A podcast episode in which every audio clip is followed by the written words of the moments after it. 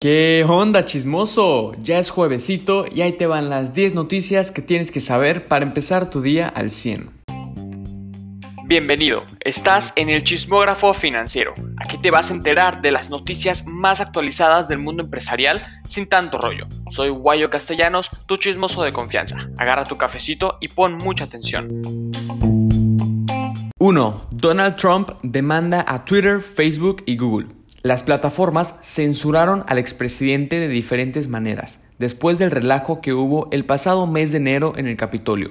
Twitter lo vetó completamente. Facebook lo suspendió por dos años con la posibilidad de rehabilitarle su cuenta en 2023.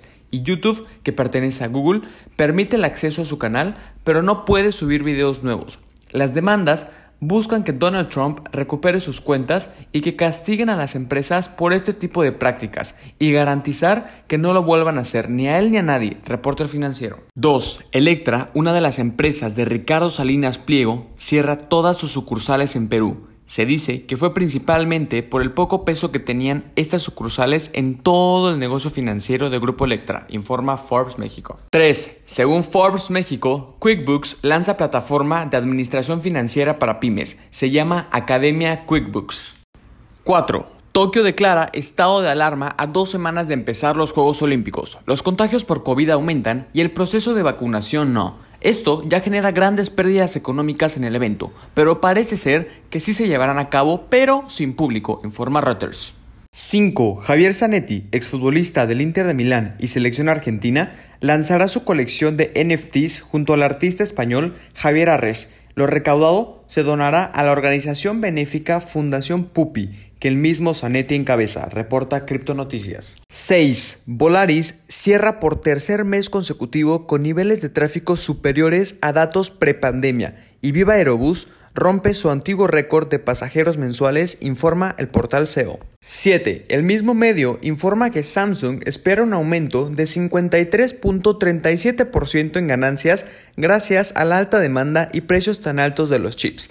Este es el claro ejemplo de que mientras unos lloran, otros venden pañuelos. 8. JP Morgan y Deutsche Bank cierran sus oficinas representativas en México, reporta financiero. 9. CNN informa que Microsoft te pide que apenas tengas chance, actualices tu compu, porque detectaron fallas que podrían poner en riesgo tus datos personales. 10 y la última de hoy. AMLO presentó Gas Bienestar, una empresa dependiente de Pemex que busca competir en la industria de gas. Empezarán vendiendo cilindros de gas LP en colonias populares a un precio más accesible, tendrán vehículos de reparto e instalarán equipos en sus estaciones de servicio. Solo falta definir fecha y lugar de estreno, informa el país. Ya sabes lo más importante de hoy. Si te gustó, compártelo. Si no, también hazlo, pero con la gente que te caiga mal. Castígalos con este podcast. Puedes encontrarme en Insta, TikTok, YouTube y en todas las redes sociales como Guayo Castellanos. Se escribe W-A-Y-O, Castellanos. No olvides seguir al podcast. Te deseo un excelente día. Hasta la próxima, chismoso.